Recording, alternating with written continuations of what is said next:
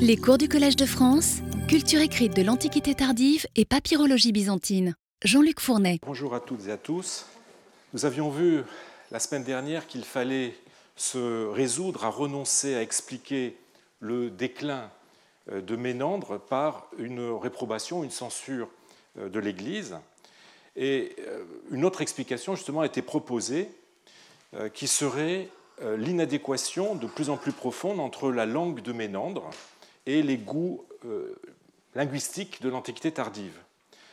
Cette explication, elle repose sur un passage du grammairien Phrynikos, qui date du IIe siècle après Jésus-Christ, qui, dans une œuvre intitulée Éclogé, critique l'emploi que fait Ménandre de mots non attiques, c'est-à-dire ne correspondant pas à la langue qui était alors parlée euh, au 5e siècle avant Jésus-Christ, à l'époque de son âge d'or. Et euh, Phrynikos s'exclame au sujet d'un mot dont il traite Je ne vois pas par Héraclès quelle mouche a bien pu piquer ceux qui font de Ménandre un grand auteur et le place au-dessus de tous les écrivains grecs.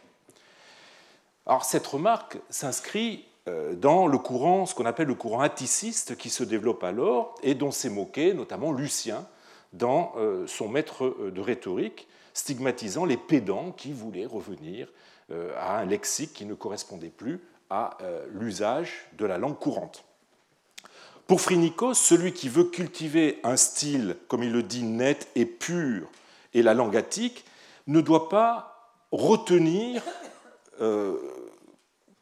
ne doit plutôt retenir qu'Aristophane dans le domaine de la comédie. Deux siècles plus tard, euh, euh, insiste euh, sur la dette d'un des plus grands prosateurs du IVe siècle, Libanios, envers l'ancienne comédie dont Aristophane fut le représentant, on l'a vu, le plus marquant. Et on se souvient de l'importance qu'eut cet auteur dans la formation de Libanios. Alors, je cite Eunape dans la vie des sophistes ces écrits, donc les écrits d'Ibanios, sont pleins de charme et de verve, de en même temps qu'entièrement parcourus par une élégance au service de son éloquence. Et la douceur et la grâce qui règnent dans la conversation courante des syro-phéniciens se retrouvent chez lui mêlés à l'érudition. Je vous rappelle que Libanios est d'Antioche, Antioche de Syrie.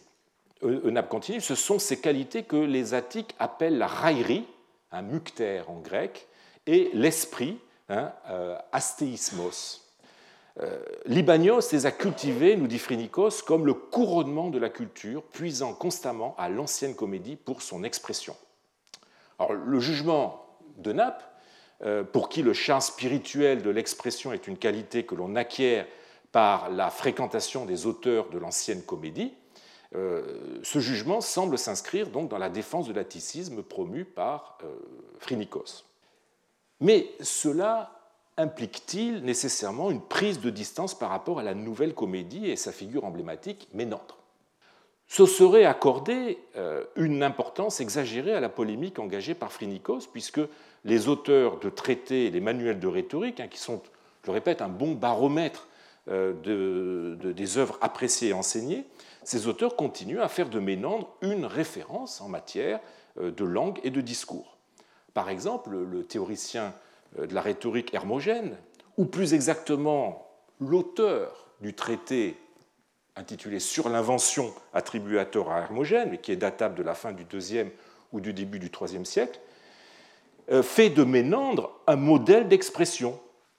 Il nous dit un contenu vil a besoin de la noblesse de l'expression, c'est-à-dire qu'on exprime le contenu vil en des mots ou euh, euh, un, mot prenne la place d'un autre avec tant de bonheur que la chose laisse de paraître vile grâce à la noblesse d'expression. Ainsi, chez Ménandre, on demandait euh, à une jeune fille comment elle avait été séduite, elle narra cette chose vile avec noblesse à l'aide des mots les mieux choisis. Et suit une citation de Ménandre. Vous voyez, nous, nous sommes là bien loin des reproches euh, de Phrynikos, le style euh, de Ménandre et donc son lexique sont encore considérés comme dignes d'être imités. C'est cependant de plus en plus souvent à travers ces sentences qu'il continue à faire référence. Hein, vous vous souvenez que c'est l'une d'entre elles que cite Paul dans la première épître aux Corinthiens. Le théoricien de la rhétorique, Aelius Théon, qui est datable du 1er siècle ou peut-être du second d'après un papyrus d'Oxyrhynchos, explique pourquoi dans euh, son traité sur les progymnasmata. Hein, les progymnasmata, je le rappelle pour ceux qui n'ont pas assisté euh, au séminaire de la semaine dernière, euh, ce sont les exercices préparatoires à la rhétorique qui servaient à former à l'art de bien parler et de bien écrire les jeunes. Dans le chapitre consacré au récit, qui est un de ces exercices préparatoires, le diégéma en grec, Aelius Théon insiste sur l'importance d'avoir recours à des maximes à la fin de chaque partie du récit. Euh, après avoir rappelé que cette pratique se rencontre euh, surtout chez les poètes dramatiques comme Ménandre, et après avoir cité un exemple tiré de cet auteur, il conclut, je le cite, si ces énoncés gnomiques, hein, donc ces sentences, euh, s'intègrent sans solution de continuité, ne se remarquent pas, le récit en retire un certain agrément. Donc vous voyez, ce sont donc les maximes qui sont disséminées dans le théâtre de Ménandre, qui attirent sans cesse plus l'attention des euh, maîtres de rhétorique et des, euh, et des auteurs qui suivent leurs préceptes.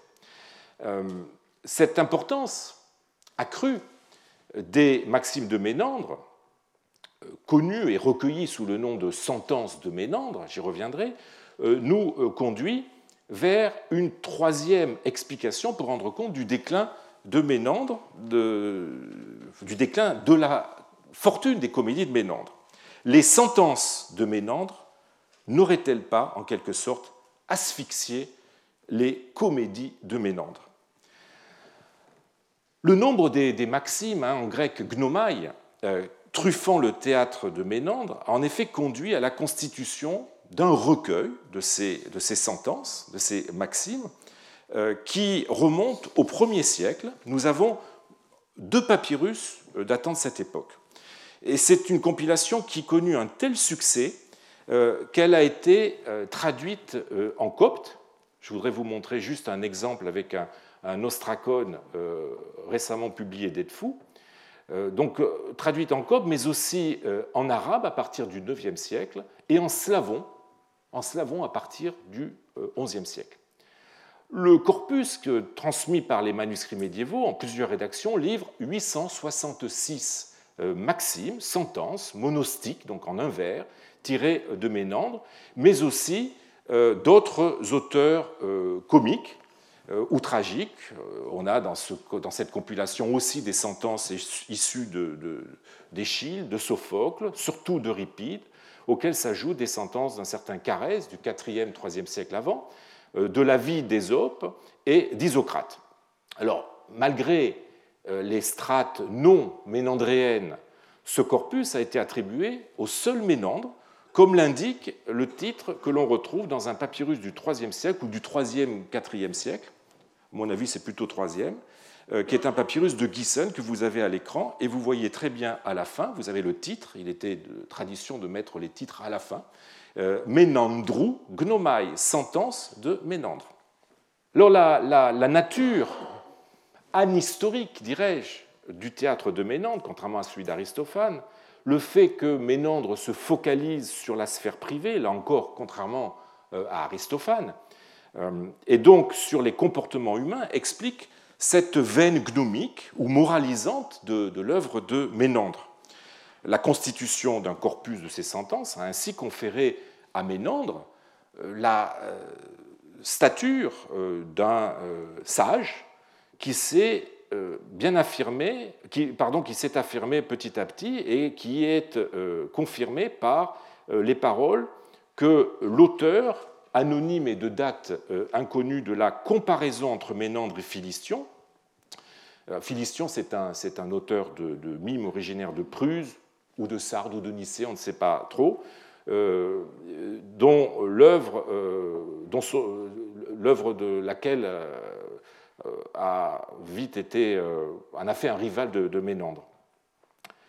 eh bien, l'auteur de cette comparaison entre Ménandre et Philistion fait prononcer au tout début à Ménandre les vers suivants.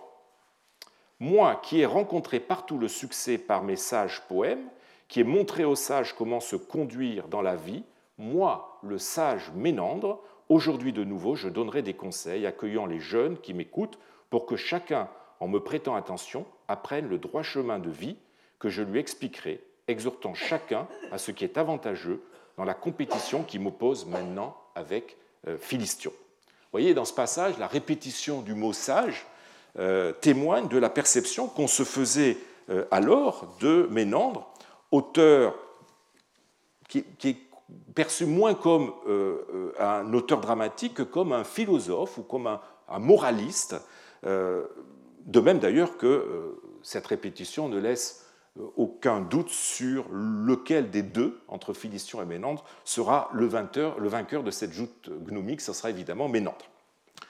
Si euh, l'on ne sait guère exactement quand cette comparaison, cette syncrisis a été écrite, nous avons un témoignage, cette fois-ci exactement euh, daté, de la conception qu'on se faisait de Ménandre, avec un, poème d'éloge que Dioscore d'Aphrodite, dont j'ai déjà eu l'occasion de vous parler, a composé en 500 51 en l'honneur d'un certain Romanos, qui était un, fonctionnaire de Constantinople. Et euh, il loue ce fonctionnaire dans ce poème euh, en disant, il le loue comme étant sage comme le vieux Ménandre dans l'art du discours. Vous voyez que Ménandre y apparaît à la fois comme sophos, sage, et comme un modèle d'éloquence, comme nous l'avait déjà appris à Élystéon ou le pseudo-hermogène. Alors tout cela explique euh, que les sentences de Ménandre aient été massivement euh, mises à profit par les maîtres d'école. Euh, la sentence a un format et un contenu qui correspond parfaitement aux méthodes et aux missions de l'enseignement de l'école antique et médiévale. Tout d'abord par sa structure métrique et sa brièveté, elle est facile à apprendre par cœur. Euh, deuxièmement, son contenu moral en fait une des bases de l'enseignement dans un système où l'école ne doit pas simplement instruire, mais aussi former le sens éthique des élèves. Euh, et troisièmement, la, sentence a une fonction rhétorique euh, qui en fait un excellent expédient, un expédient nécessaire dans l'art de bien parler ou de bien écrire, et notamment de bien écrire les lettres puisque tout individu était amené dans sa vie à, écrire des lettres, et euh, c'est une des choses qu'il faut savoir faire, glisser, truffer ces lettres de sentences. Euh, les sentences constituent donc un bagage intellectuel et moral que chacun aura maintes fois l'occasion de mettre à profit dans sa vie d'adulte. Et d'ailleurs, Échine, au IVe siècle avant, euh, l'avait bien dit, je le cite, Enfant, nous apprenons des sentences, hein, gnoumai, tirer des poètes pour pouvoir les utiliser une fois adultes. C'est ainsi que s'explique donc le, considérable succès que connurent les sentences de Ménandre à l'école, succès qui est parallèle à celui des sentences tirées euh, d'Euripide, comme nous l'avons vu, et les deux auteurs étant d'ailleurs souvent cités ensemble du fait même de l'usage qui a été fait de leur œuvre à tous les deux.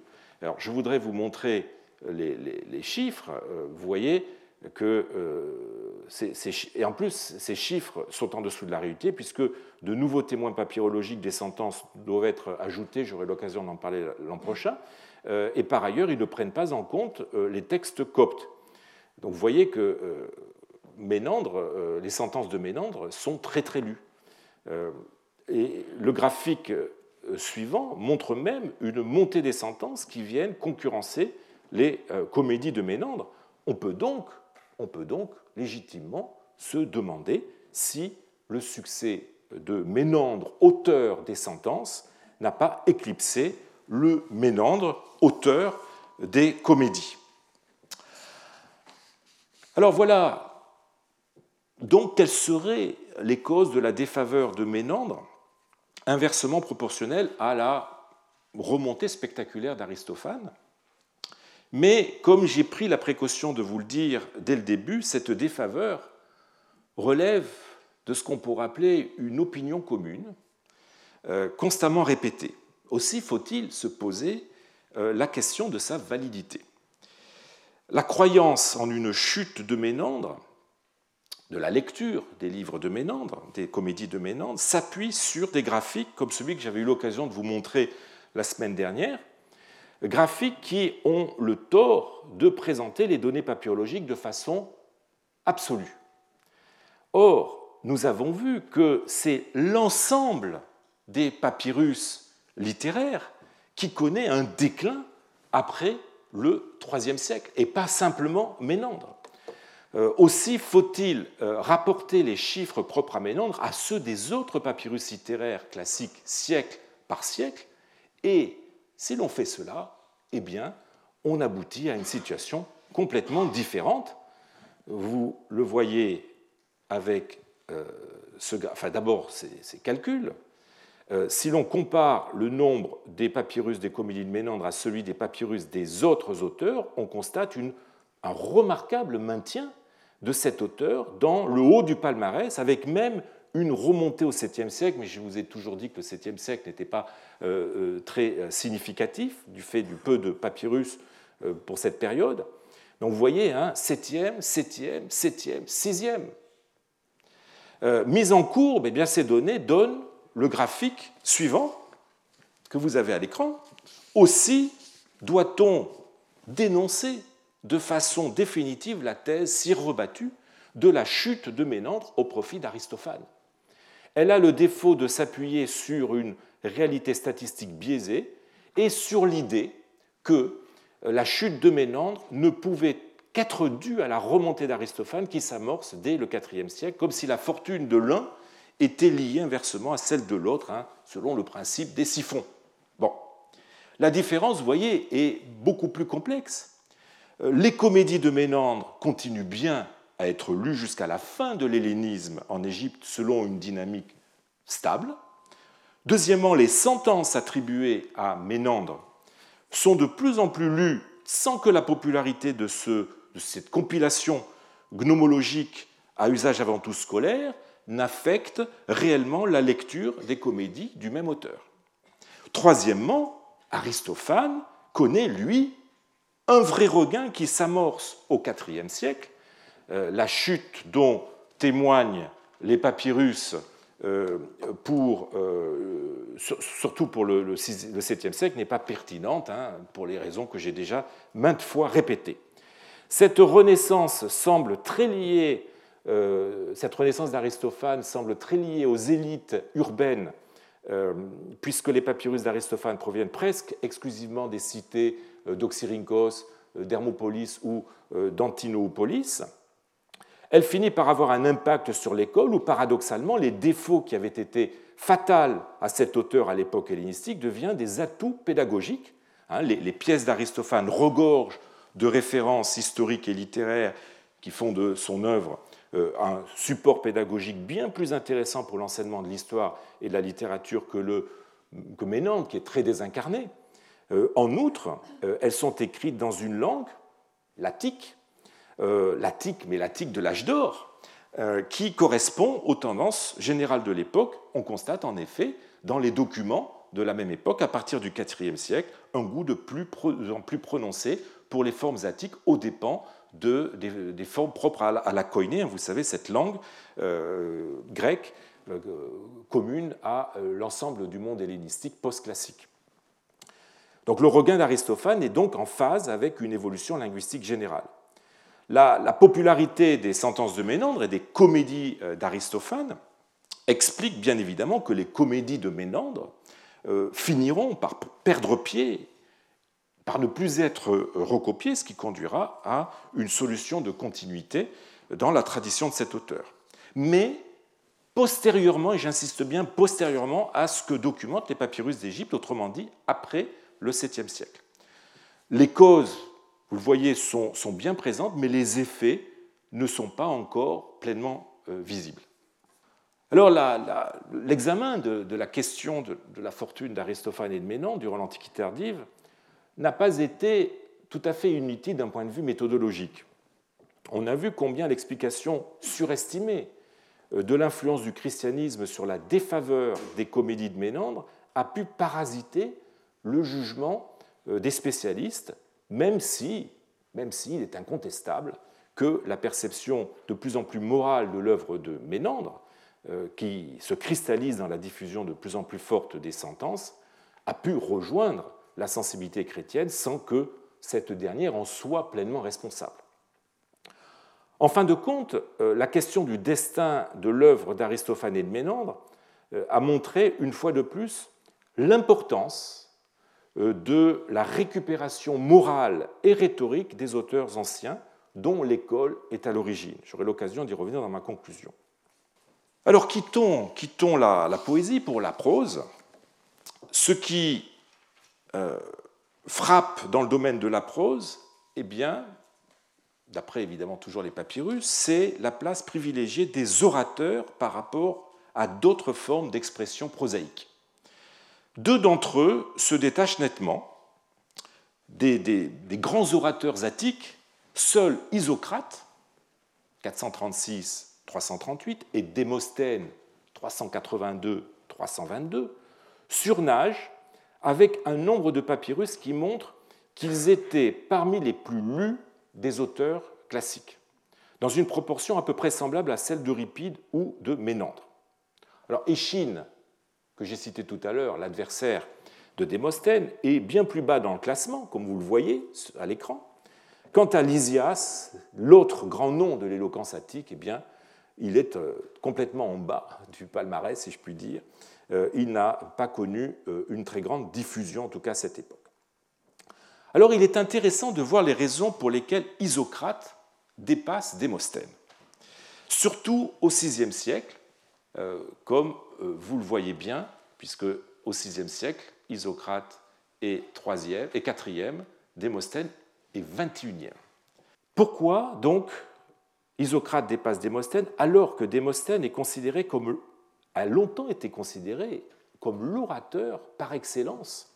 Euh, Aftonios euh, l'appelle, sans le nommer, au rhétor, le rhéteur avec, on pourrait dire, une majuscule, euh, au même titre qu'Homère est le poète. Bon. Et alors qu'il restera une référence pendant toute la période byzantine. On touche là un phénomène rencontré déjà avec Euripide et Ménandre qui participe de ce qu'on pourrait appeler la moralisation de la littérature. Isocrate, de rhéteur qu'il était, a pris une dimension supplémentaire, celle de sage, euh, de philosophos.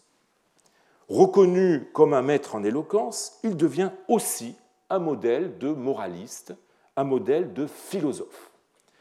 Déjà de son vivant, Isocrate, vous le savez, avait euh, affirmé des prétentions philosophiques euh, qui n'ont pas manqué évidemment de souffrir de la comparaison avec Platon.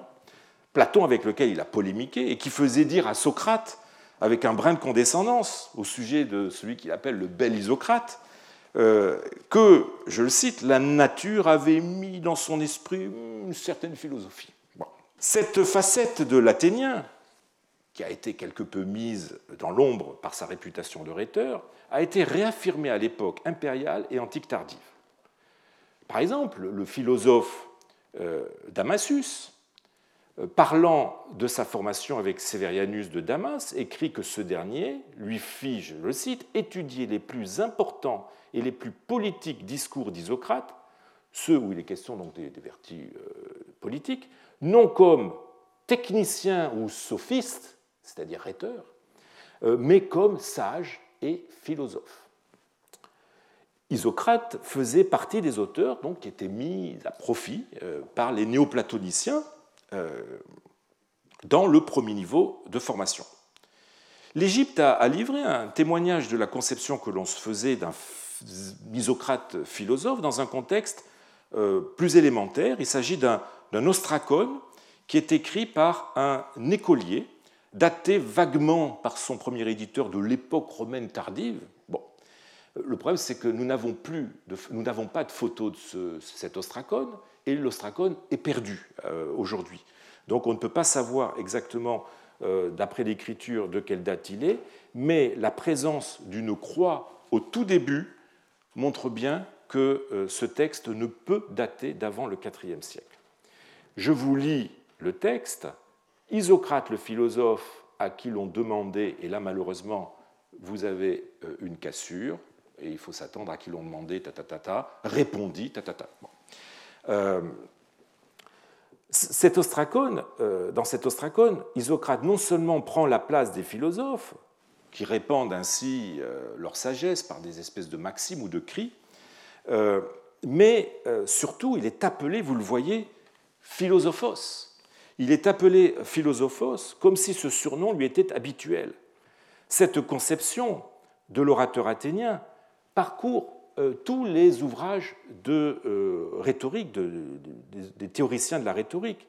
Ainsi, lorsque le euh, pseudo-hermogène, dont j'ai parlé tout à l'heure, dans son traité sur les progymnasmata, donne des recettes pour développer une crie, j'ai déjà eu l'occasion de, dire de quoi il s'agissait, eh il prend justement l'exemple d'Isocrate. Je le cite, par exemple, Isocrate a dit que la racine de l'instruction est amère, mais que son fruit est doux. Mais en plus, euh, en conseillant de, faire précéder la crie d'un éloge de celui qui en est l'auteur, le pseudo-hermogène propose pour celle qu'il vient de choisir, comme exemple d'éloge, eh bien, vous le voyez, euh, il propose euh, Isocrate était sage. Et il, continue, il dit Tu développeras un peu le thème. Ce n'est pas un hasard si, si Aftonios, Aftonios, donc on est au IVe siècle, dans le chapitre qu'il consacre toujours à la crie, dans son traité des exercices préparatoires à la rhétorique, reprend la même maxime euh, d'Isocrate en ajoutant Il est juste d'admirer Isocrate pour son art, lui qui s'est fait, euh, grâce à lui, un nom très illustre, et qui a su, par sa pratique, en montrer toute la grandeur. Cependant, il se fait le héros de l'art au lieu d'en faire le héros de sa propre gloire. Exposer tous ses mérites comme législateur pour les monarques ou comme conseiller dans les situations que rencontre la vie de chacun prendrait trop de temps. Autrement dit, Aftonios euh, considère que la dimension de moraliste et de penseur d'Isocrate dépasse celle de rhéteur, et il conclut son développement sur sa crie euh, en euh, écrivant Cette considération ou ces considérations doivent nous conduire à admirer Isocrate lorsqu'il philosophe ainsi sur l'éducation. Voyez, ça y est, le mot est lâché. Philosophe, philosophein, philosopher, tel est, pense-t-on, le principal mérite d'Isocrate, mérite qui n'en passe pas moins par son art consommé de la maxime et donc euh, d'une certaine forme d'art du discours. Alors une, telle perception du génie isocratique euh, explique les choix opérés dans son œuvre qui sont bien mis en lumière par les papyrus. Le corpus des, ouvrages qui sont encore lus durant euh, l'Antiquité tardive se restreint de plus en plus autour de trois discours. la Nicoclès, le Nicoclès, qui sont deux des trois discours chypriotes dans lesquels Isocrate décrit euh, les devoirs euh, d'un souverain, en l'occurrence Nicoclès, qui est roi de Salamine de Chypre, et puis les devoirs aussi de euh, ses sujets, c'est le thème du Nicoclès. Donc la Nicoclès et le Nicoclès et la démonikos, enfin ad démonicum, qui était alors considéré comme étant d'Isocrate. Trois, qui, est un, lui est un recueil de conseils qui sont prodigués euh, par Isocrate au fils d'un de ses amis chypriotes. Ce sont euh, tous les trois des discours parénétiques euh, dans lesquels Isocrate se fait moraliste et pédagogue à la fois. Or, au IVe siècle, eh bien, les papyrus montrent qu'on lisait encore, donc en plus de ces trois discours, d'autres discours de, d'Isocrate. Hein. je vous en ai fait la liste hein. Philippe, sur la paix, panégyrique, éloge d'Hélène, panéthénaïque et Busiris. Mais à partir du 5e siècle, eh on ne rencontre plus que les trois discours, l'ad euh, nicoclème, le nicoclès et l'ad démonicum. Ce rétrécissement de l'œuvre d'Isocrate correspond évidemment à des choix scolaires qui reflètent d'ailleurs la dimension pédagogique de son œuvre, affirmée et mise en pratique, je le rappelle, de son vivant dans le cadre de l'école qu'il avait fondée. Le meilleur euh, exemple est probablement l'ensemble des neuf tablettes du IVe siècle qui ont été trouvées à Kélis, Kélis dans l'oasis de Dakhla. Euh, vous avez une image à l'écran c'est un ensemble de, de tablettes qui donnent précisément les trois discours dont je viens de parler, à l'exclusion des autres, et qui sont accompagnés de gloses élémentaires qui prouvent incontestablement leur fonction scolaire, en plus euh, de la nature du support, puisque ce sont des tablettes, et j'avais déjà eu l'occasion de vous dire que euh, les tablettes de bois étaient le support euh, de l'écrit à l'école par excellence. Alors, la fonction scolaire dont sont investies les quelques œuvres d'Isocrate qui continuent à être lues explique le succès que l'orateur a connu dans l'Antiquité tardive, d'après les papyrus, et ensuite dans toute la tradition byzantine. Euh, à la fois rhéteur euh, et euh, philosophe, il devient pour des générations d'élèves et d'étudiants un modèle d'éloquence mis au service de l'édification morale. Libanios avait bien résumé cette situation en écrivant dans une crie qu'il compose au sujet de la fameuse phrase d'Isocrate sur l'instruction euh, à la racine amère, hein, vous vous souvenez, euh, si cher au, manuel de rhétorique, euh, il écrit Si Isocrate avait été de ceux qui montent à la tribune, et il n'a pas été, puisque vous le savez que Isocrate avait, il était à la fois timide, il avait un petit filet de voix, il ne savait pas s'exprimer en public. eh bien, si Isocrate avait été de ceux qui montent à la tribune, la cité des Athéniens n'aurait qu'un seul orateur, mais s'étant fixé la mission d'enseigner et de faire connaître l'art des discours, il en a donné beaucoup au lieu d'un seul à l'humanité. Plus qu'un orateur, Isocrate est devenu l'éducateur par excellence. Alors les, papyrus montrent que les lecteurs de l'Antiquité tardive ne se sont pas cantonnés aux grands orateurs de la période classique.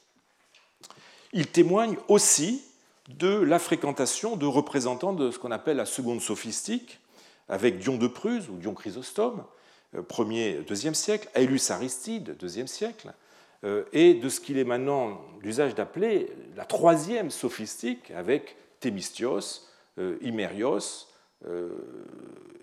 Libanios, qui sont tous les trois du IVe siècle vous avez les chiffres à l'écran, et qu'est-ce que vous voyez? Eh Bien que euh, y a un, des auteurs qui semble persister, euh, c'est Aélus, Aéristide, qui est encore représenté par deux papyrus datables des 6e, euh, 7e siècles.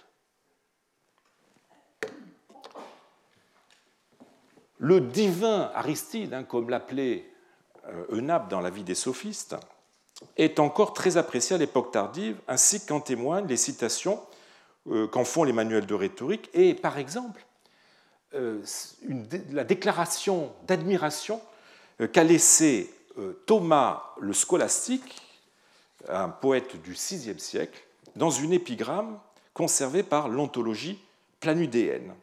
Je vous le cite J'aime trois étoiles de l'éloquence parce qu'elles seules surpassent tous les autres orateurs. J'aime tes œuvres, Démosthène. Je suis terriblement aristidophile et thucydidophile. Alors j'ai rendu ça par des néologismes, mais vous voyez qu'en grec, hein, vous avez phil Aristides et philo thucydides. Euh, donc euh, voilà. Euh, Aristide est mis sur le même plan que deux classiques, Démosthène et Thucydide. Thucydide, on peut s'étonner de le trouver dans cette liste des orateurs, mais c'est un historien fréquenté avant tout pour sa dimension rhétorique. Nous avons euh, une autre trace de l'importance qu'avait euh, acquise euh, cet auteur dans un poème conservé par un papyrus de Berlin, faisant le panégyrique en vers d'un professeur smyrniote enseignant à Beyrouth, c'est-à-dire Bérutos à l'époque. C'est un papyrus du IVe siècle. Le passage qui concerne Aristide est assez similaire par l'esprit et par sa construction ternaire euh, à celui de l'épigramme de Thomas que je viens de vous citer. Euh, j'en lis la traduction. Trois sont tes très illustres fils, c'est-à-dire les illustres fils de Smyrne, euh, un poète et deux glorieux orateurs. L'un fut le cher fils du Mélès aux belles ondes, hein, c'est le fleuve qui coulait dans le secteur.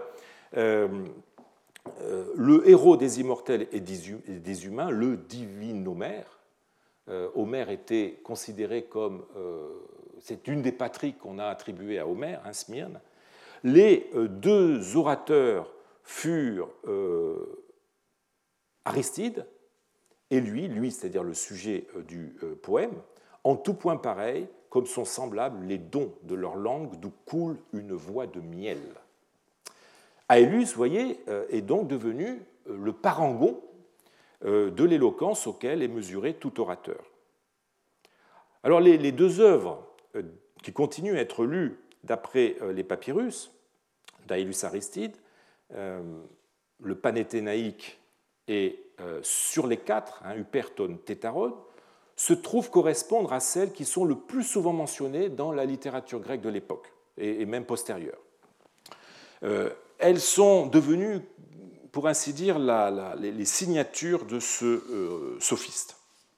Or, ces deux discours n'ont pas été choisis pour rien.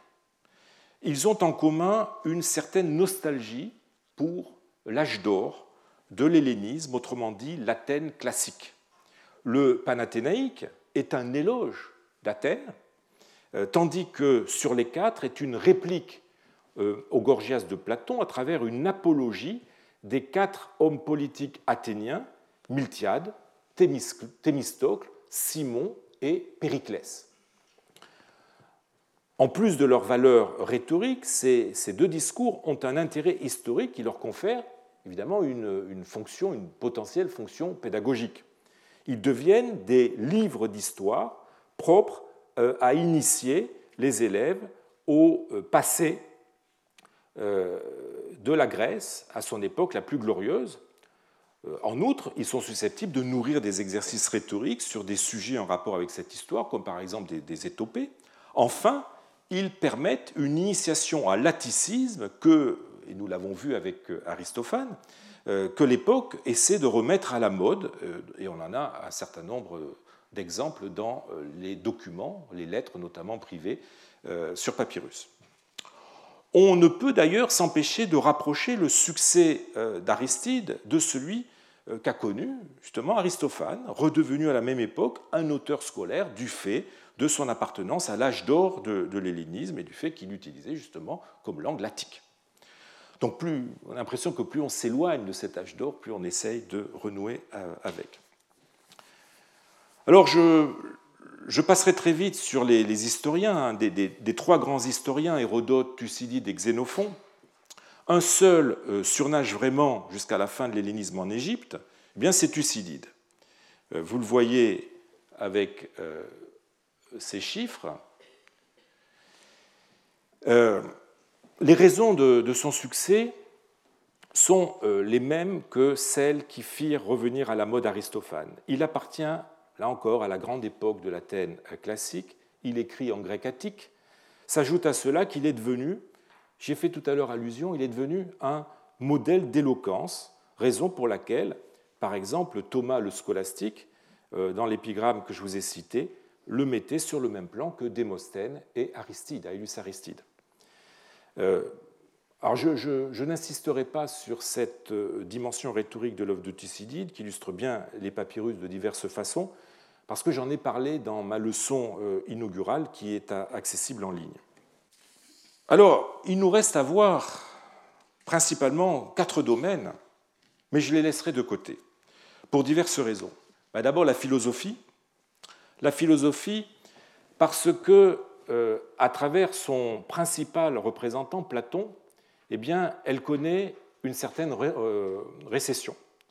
Euh, Platon est cinquième, cinquième auteur le plus lu au IIIe siècle, onzième au IVe, quinzième au Ve, vingt-neuvième au VIe, et il disparaît complètement au VIIe.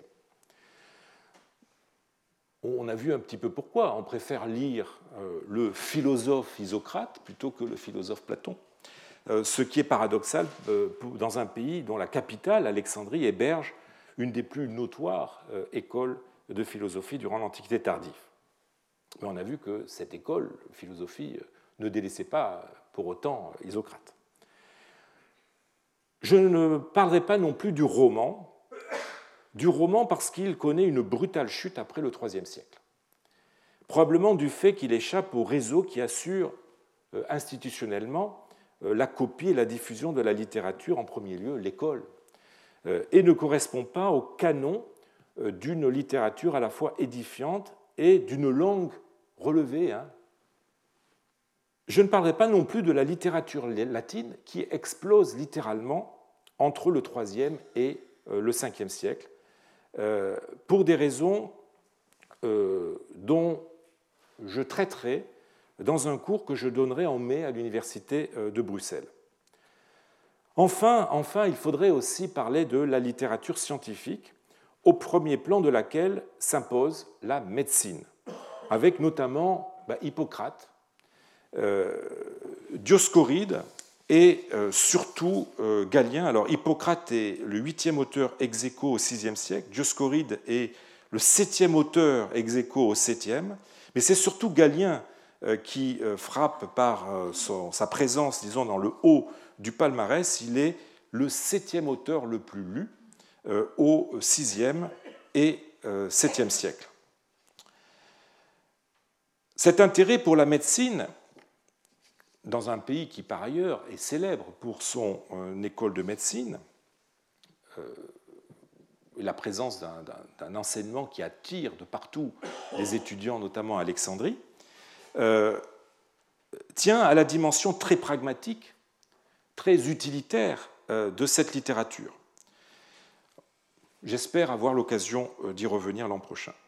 Alors, le moment est venu, pour moi maintenant, de conclure l'étude statistique des papyrus relevant de la littérature profane. Vous avez vu que sans, disparaître au même rythme que la christianisation, cette littérature profane s'étiole incontestablement pour devenir presque fantomatique au 7e siècle. Cette réduction irrémédiable de la littérature classique, nous l'avons vu, n'est pas la conséquence directe d'une interdiction ou euh, d'un rejet officiel de nature confessionnelle. Le développement du christianisme n'empêche pas moins indirectement dessus, euh, notamment en créant des conditions sociolinguistiques propices à une progressive désaffection euh, de la population alphabétisée pour la littérature non chrétienne.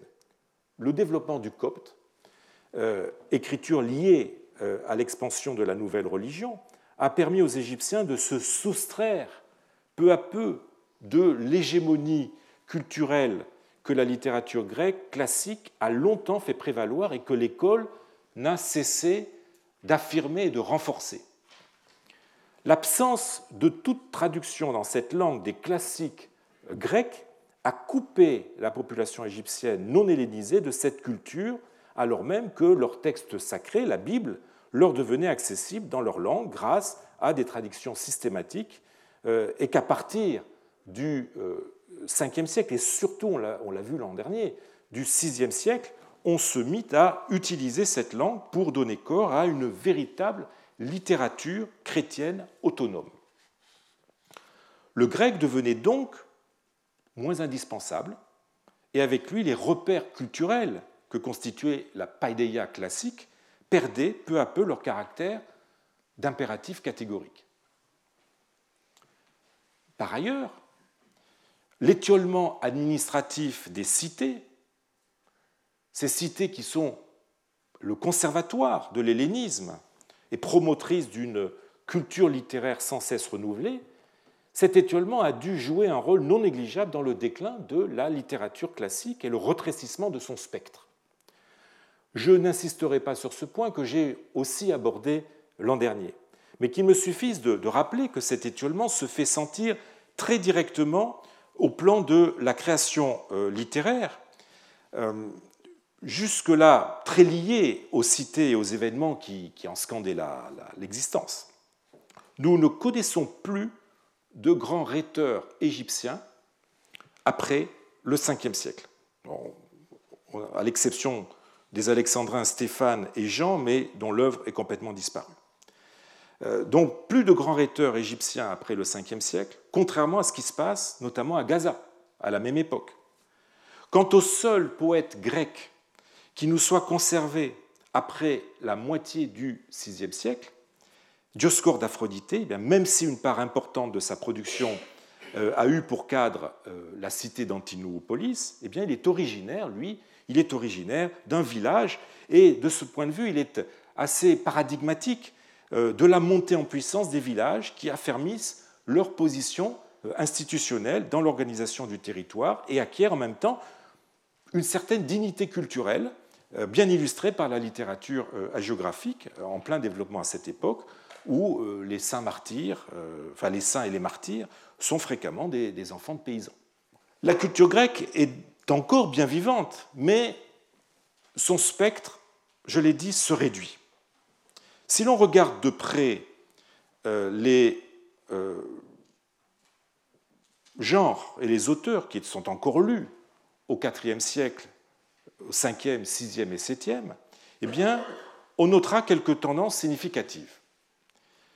La première, bah, c'est tout simplement que la poésie tient le haut du pavé, avec Homère, dont le succès reste jusqu'au bout insurpassable et insurpassé.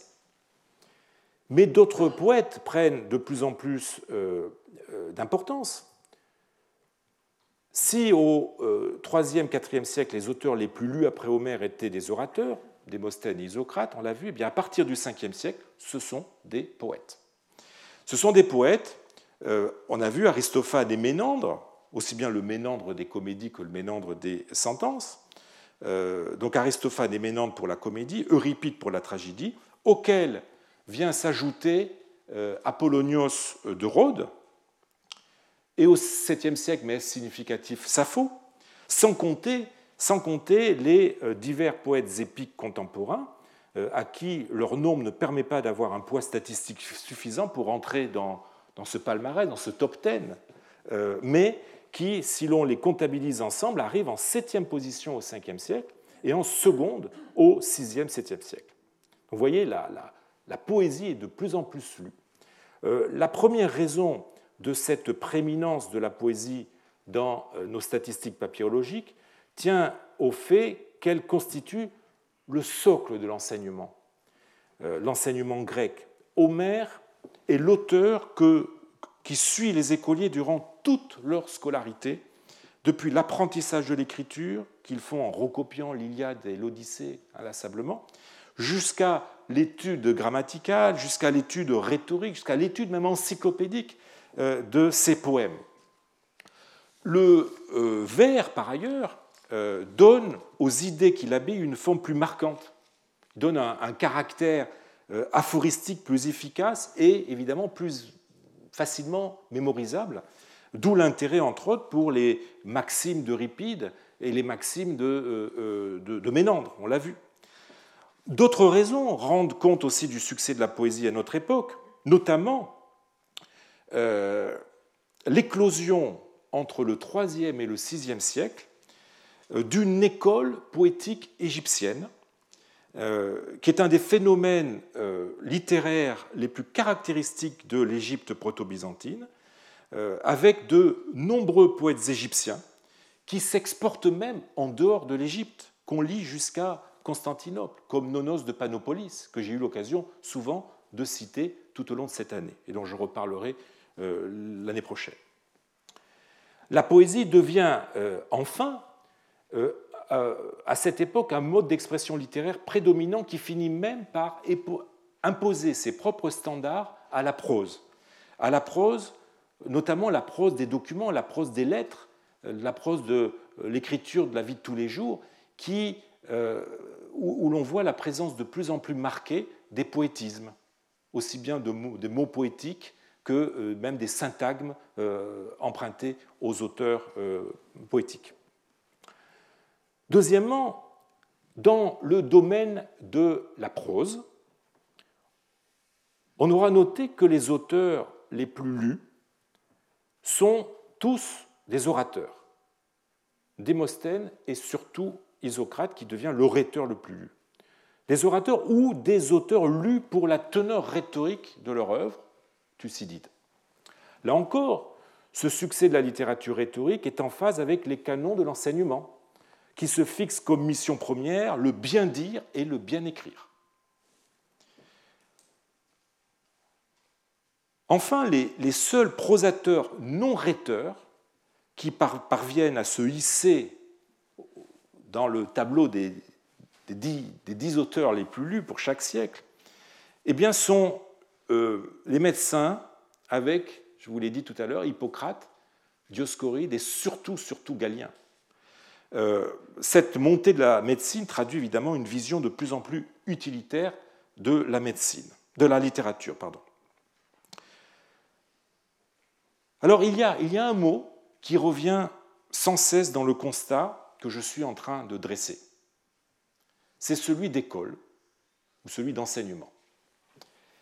S'il fallait caractériser globalement l'évolution euh, culturelle que dessinent les papyrus littéraires durant l'Antiquité tardive, eh bien, il faudrait parler de scolarisation de la culture. Celle-ci se devine à deux niveaux. Tout d'abord, niveau quantitatif, dans la part sans cesse plus grande que prennent les papyrus issus de l'école au sens large. Et le graphique que vous avez à l'écran le montre bien en mettant en valeur la montée du nombre des textes littéraires qui ne sont pas des livres à proprement parler, donc destinés à prendre place dans une bibliothèque, euh, mais qui, ont été le support ou l'aboutissement d'un processus pédagogique, qu'il s'agisse de cahiers d'écoliers ou qu'il s'agisse de, livres de maîtres d'école. Alors, même si je dois introduire un petit bémol, même s'il faut reconnaître que les tentatives statistiques sont, pour une part, entravées par la difficulté de distinguer, de bien distinguer entre un texte scolaire et un livre non scolaire. Ce n'est pas toujours facile de faire la différence entre les deux, à plus forte raison dans une société où le livre devient sans cesse euh, plus un instrument d'enseignement. Mais le phénomène n'est pas que quantitatif, je dirais même qu'il est avant tout qualitatif. On ne retient du patrimoine littéraire que ce qui correspond au canon de l'enseignement. On sélectionne dans la littérature ce qui peut servir les missions de l'école en laissant de côté ce qui est jugé inutile ou euh, incompatible euh, et qui, de ce fait, finit par euh, ne plus être recopier et donc par disparaître. Ou bien on, ne retient d'une œuvre qu'un aspect qui peut concourir à un but éducatif au prix d'une récupération ou d'une réorientation qui en change l'éclairage. Ainsi, Thucydide, euh, lu plus comme modèle rhétorique que comme historien, Aristophane qui devient un paradigme linguistique aux dépens de tout un aspect de son théâtre, notamment la force subversive de son, de son théâtre. Donc au prix, voyez, d'une récupération, voire d'une altération qui en dénature la teneur, ainsi ménandre, dont les comédies euh, aboutissent à une compilation de maximes édifiantes. Autant d'inflexions, parfois même de contresens culturels, commis au nom de l'intérêt de l'enseignement. Cette scolarisation de la culture aboutit donc à privilégier le contenu rhétorique et le contenu éthique euh, des œuvres, autrement dit, ce qui peut conduire à l'autonomie euh, du sujet dans le domaine de l'expression écrite et orale et à son édification morale. C'est ainsi que Basile, dans son opuscule hein, sur la manière de tirer profit des lettres helléniques, et nous ne pouvions pas ne pas conclure avec euh, cette œuvre qui nous a accompagnés tout au long de cette année, eh bien Basile euh, décrit ce travail de sélection que doit opérer tout enseignant. Je vous donne le texte, je vous le lis. Nous ne louerons donc pas les poètes en toutes choses.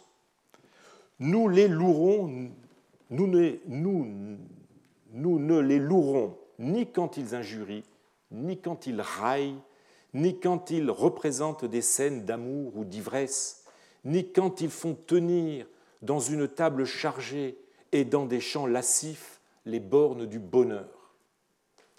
Moins encore prêterons-nous attention à leurs récits sur les dieux, surtout quand ils parlent de plusieurs dieux et qui ne sont même pas d'accord. alors je saute un passage, j'en veux, j'en peux dire tout autant aussi des prosateurs, donc ils passent en revue les différents types d'auteurs, euh, j'en peux dire tout autant des prosateurs, et surtout quand ils forgent des contes pour le divertissement de leurs lecteurs. Vous voyez à cette phrase que euh, le roman ne pouvait pas compter sur une grande notoriété. Chez les orateurs, continue-t-il, non plus. Nous n'imiterons pas l'art du mensonge. En revanche, chez eux, nous prendrons de préférence ce qu'ils ont dit euh, à l'éloge de la vertu et au décrit du vice. Car de même que les fleurs ne donnent au reste des créatures que la jouissance de leur parfum ou de leur coloris, mais qu'aux abeilles il appartient d'en tirer aussi du miel, et eh bien de même, ici, ceux qui ne recherchent pas seulement l'agrément et la grâce dans ce genre d'ouvrage peuvent se réserver aussi du profit pour leur âme, du profit pour leur âme. Ce texte montre bien, même je dirais mieux qu'aucun autre, le processus de moralisation qui a présidé au choix euh, opéré par les maîtres d'école chrétiens dans le patrimoine littéraire classique et qui explique par exemple la fortune d'Euripide et d'Isocrate et celle des sentences de Ménandre, sentences qui, je le rappelle, euh, deviennent au 7e siècle la seconde œuvre la plus lue juste après Homère.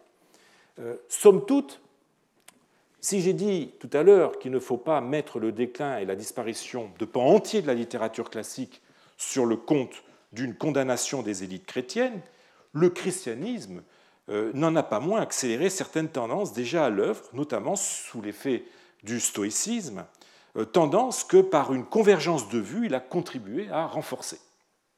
En promouvant la lecture d'œuvres à forte euh, teneur morale et en opérant des sélections et des compilations qui servait à la formation éthique euh, des jeunes et à l'édification des moins jeunes. En bref, en poursuivant et en accélérant la transformation de la littérature en une culture du Reader Digest moralisant, eh bien, il concourait à transformer la littérature classique en un auxiliaire des saintes écritures, auxquelles elle servait de propédeutique ou de complément profane. Loin de servir le plaisir gratuit de la lecture et des joies de l'esprit, elle devient, cette littérature, avant tout un matériau d'étude et de formation qui trouve son principe dans son utilité.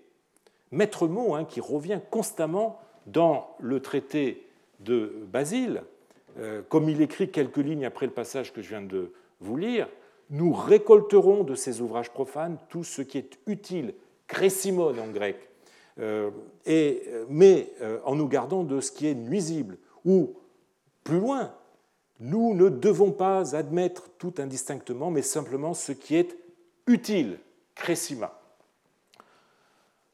À cet égard, à cet égard pardon, euh, on peut se demander si la littérature profane continue à être de la littérature au sens propre du terme, si toutefois elle n'a jamais été pleinement, euh, et si elle ne s'apparente pas à une simple documentation au service euh, des missions, de missions pratiques ou utilitaires.